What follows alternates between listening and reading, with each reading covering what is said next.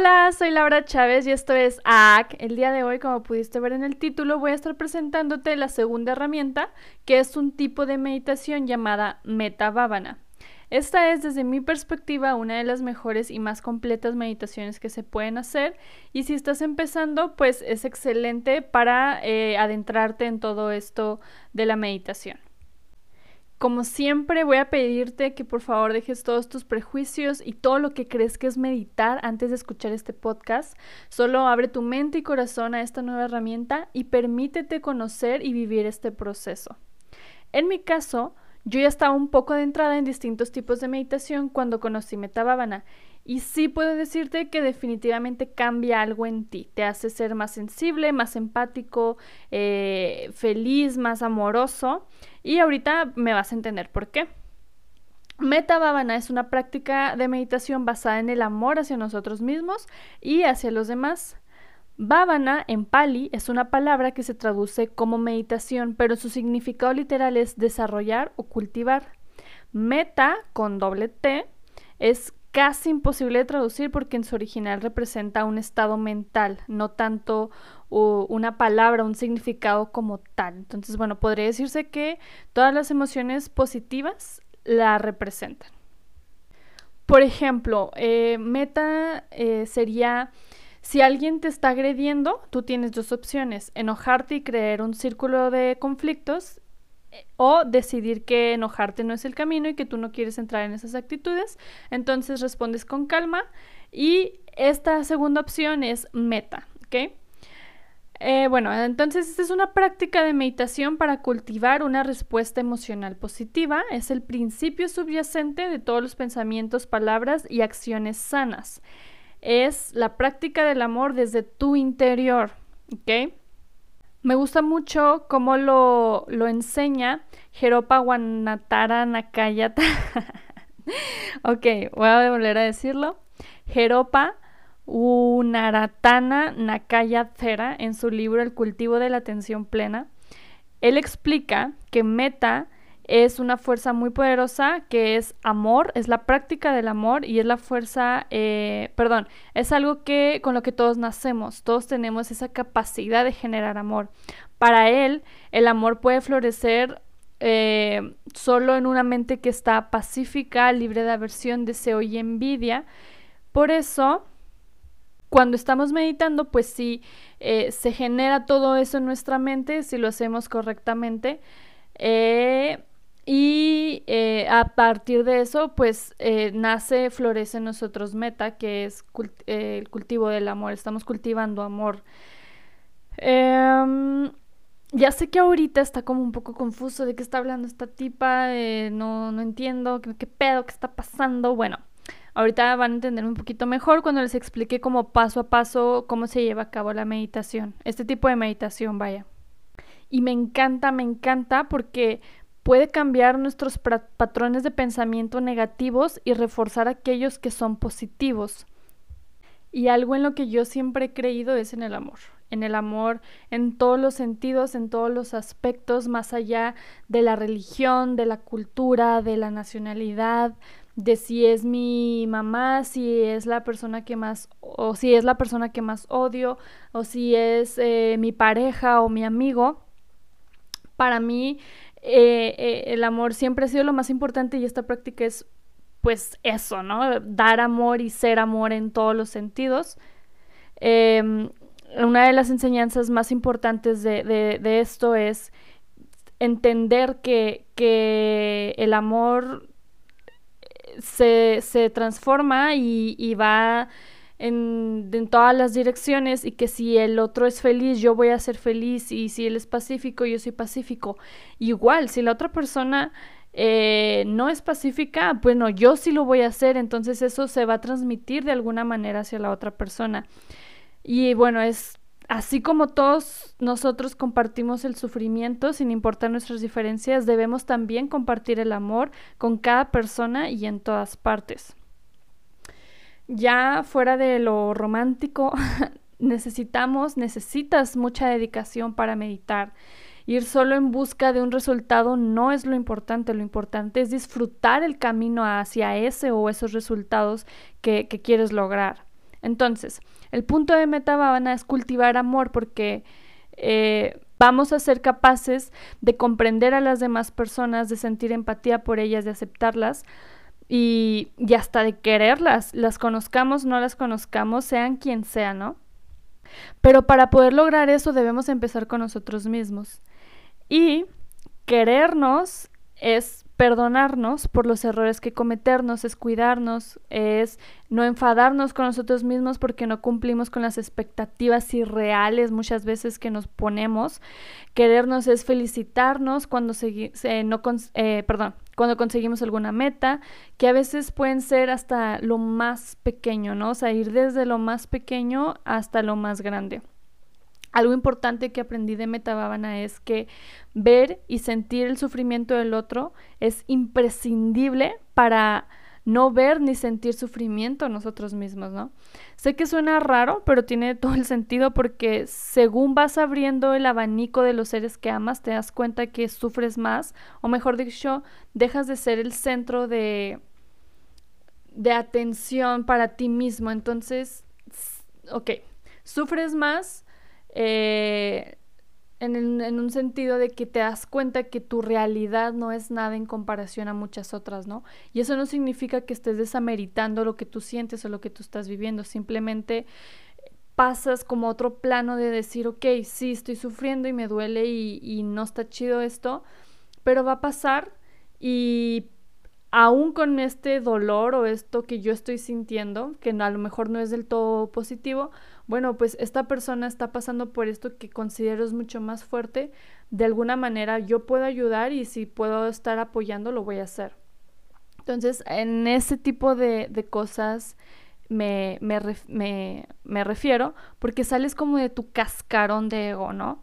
Y em, esto me gusta compararlo mucho con el ejemplo de eh, querer aprender a nadar sin mojarse. Es imposible. De la misma manera, no puedes no sufrir si estás amando. Y no amar es humanamente imposible. Entonces, por eso debemos dejarlo ser y ya. Ahora sí, voy a explicar directamente de qué va esta práctica. Primero, bueno, tiene una estructura para ayudarnos a seguirla. Consta de cinco partes. La primera es desarrollamos meta hacia nosotros mismos. Es decir, me amo a mí mismo, qué siento yo, eh, me respeto yo, eh, empiezo a crear una conciencia sobre quién soy, sobre eh, amarme a mí mismo, vaya. Y ves ser tolerantes con uno mismo, desearnos bienestar, felicidad y amor. ¿Por qué empezamos con nosotros mismos? Bueno, porque como dije ya, si no te quieres a ti mismo, no puedes querer a los demás. Suena como un cliché, pero es una realidad. La número dos es meta hacia alguien que amamos. pensamos en alguien con quien tienes una muy buena relación de amistad, de familia, alguien que admiras y respetas. Puede ser tu mamá, tu papá, alguno de tus hermanos o hermanas.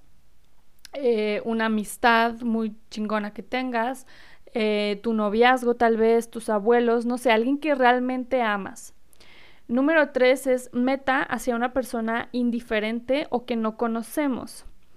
Alguien con quien no tienes ningún tipo de sentimiento, puede ser el guardia, el de la tiendita, el que vino a arreglar el internet la semana pasada, el que te vendió los pantalones, em, todo lo que tenemos y usamos, pues hubo un proceso, ¿no? Hubo gente que estuvo involucrada para que esa prenda, esa comida, ese, esa cosa llegara a ti y pudiera, pudieras utilizarlo, pudieras sacar provecho de ella.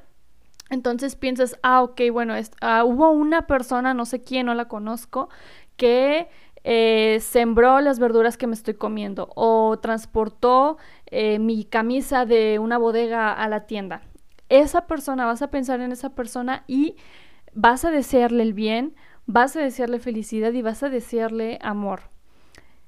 Eh, ok, es la tercera. La cuarta es meta hacia una persona que nos cae mal, que tenemos resentimiento, dolor e incluso odio porque nos hizo mucho daño. Obviamente aquí es hacia alguien con quien no tienes una buena relación, puede ser una expareja, alguien que te decepcionó, alguien que consideras violenta o que no vale la pena, que te causó dolor a ti o a alguien que amas, a alguien que consideras la peor persona del mundo, a esa persona le vas a desear amor, bienestar y felicidad. Yo sé, es, este es el más difícil, a mí me ha costado mucho, pero se puede. Y créanme que entre más lo practicas, más lo practicas, eh, de alguna manera, como dije, vas creciendo como en ese eh, espectro de amar y tu corazón, no sé cómo explicarlo, pero de verdad tu pecho, su, tu alma, tu corazón se abren de una manera impresionante que puedes llegar a un punto de desearle todo eso bueno a una persona que realmente pues no quieres, que te cae mal, que tienes un resentimiento, que incluso hasta que odias, ¿no? Hay una historia de unos monjes budistas que fueron torturados por el ejército chino. Eh, ellos decían que habían desarrollado tanto meta, tanta compasión, que no juzgaban y no les tenía ningún rencor, porque esos guardias estaban torturando su cuerpo, pero no su mente ni su alma, y que esos guardias estaban sufriendo más.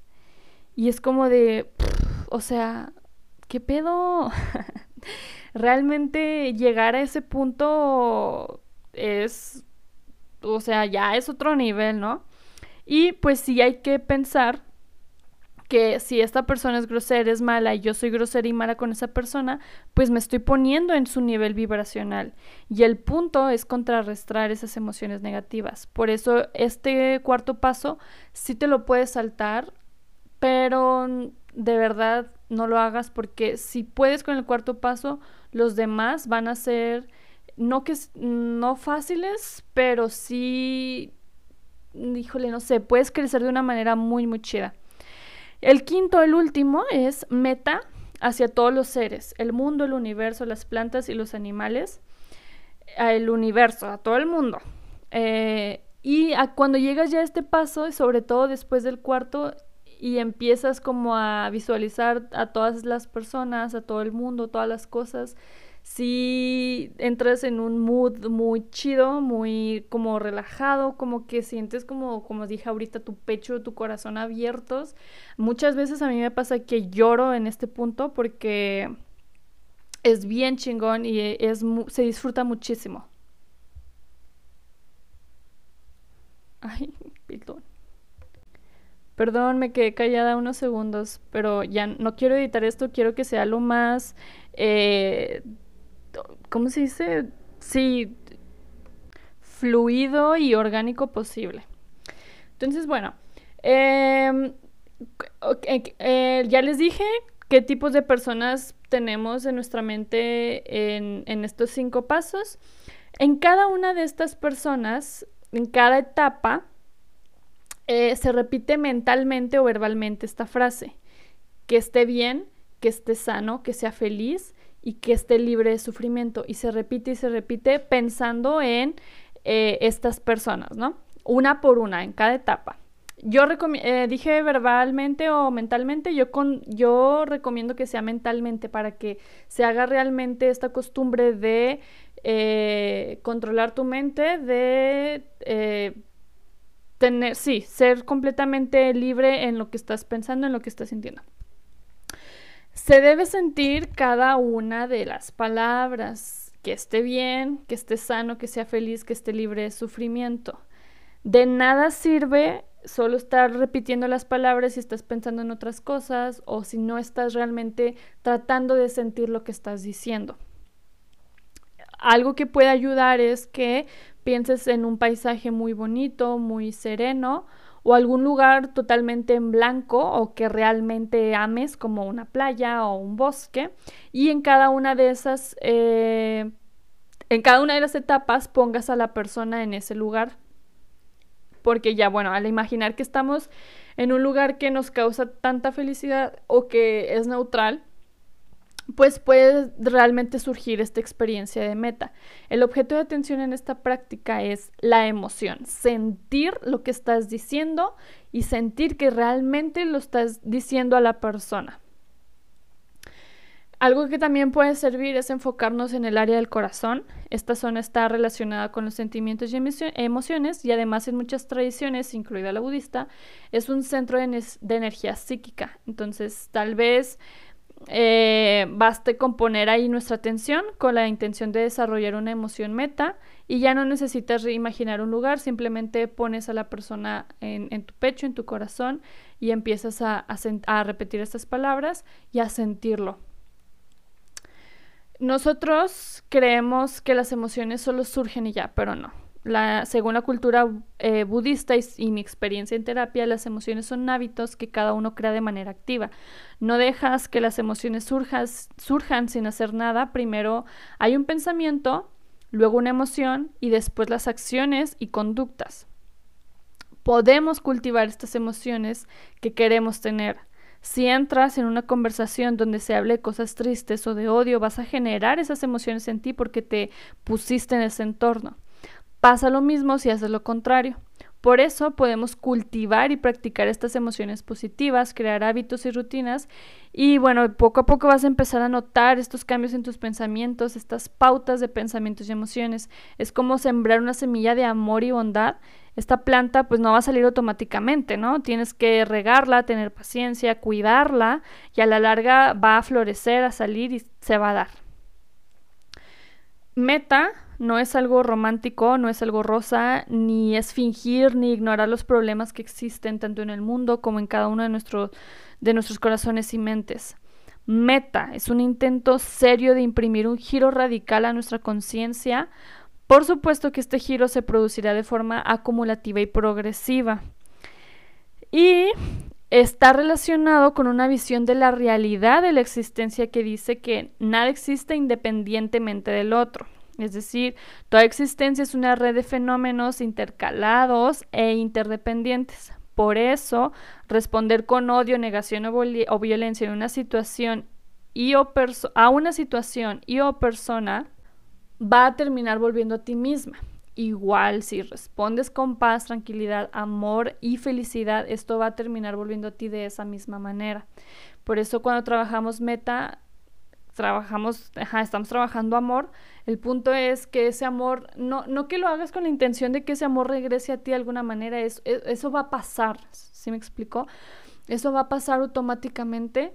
Entonces, no sé, a mí se me hace bien, bien chingón eh, esta práctica.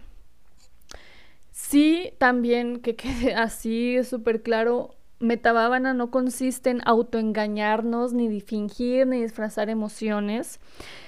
Si por ejemplo al hacer la cuarta etapa descubrimos que sentimos rabia hacia esa persona, la verdad no sería muy adecuado seguir y seguir eh, sin, sin sentir amor. O sea, si, si estás pensando en esa persona y sientes mucho odio y de verdad el amor no está surgiendo en ti, y no necesariamente amor de que, ay, te amo, sino de poder decir realmente, sinceramente, te deseo bien, te deseo paz, te deseo amor, te deseo felicidad híjole, a lo mejor eh, lo, más adecuado es eh, detenerte y eh, continuar a la siguiente etapa.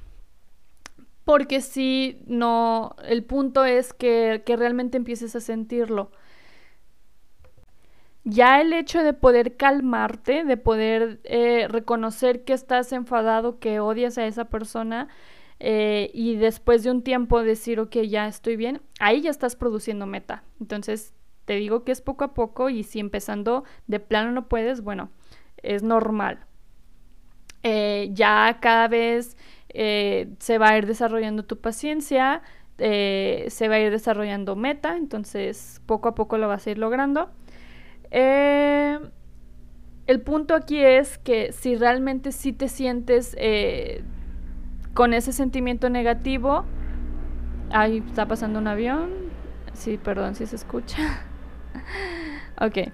Eh, sí, si realmente eh, te sientes mal al estar pensando en esa persona y no puedes desearle bienestar, no importa.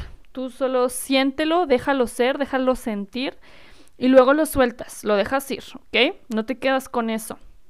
Y si puedes regresar y volver a intentarlo, vuelve a intentarlo. Y si no, ok, te pasas a la siguiente etapa.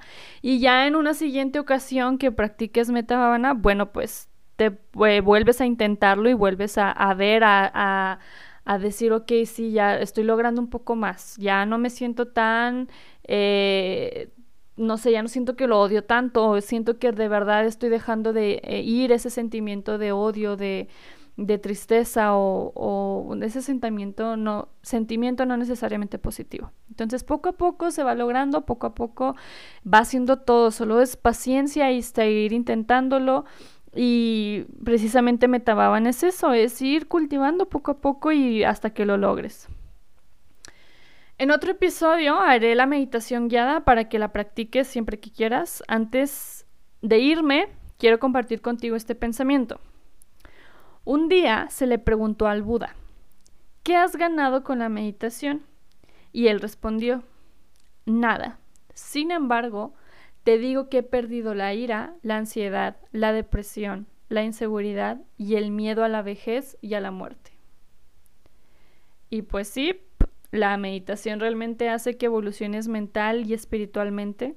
Te invito a intentarlo, a vivir por ti mismo, por ti misma, este proceso de cambio, crecimiento y evolución. Vive este acto de amor que es Metabhavana y luego me cuentas cómo te fue. Te dejo por hoy. Por favor, sé feliz. Te mando toda mi luz, todo mi amor. Bye.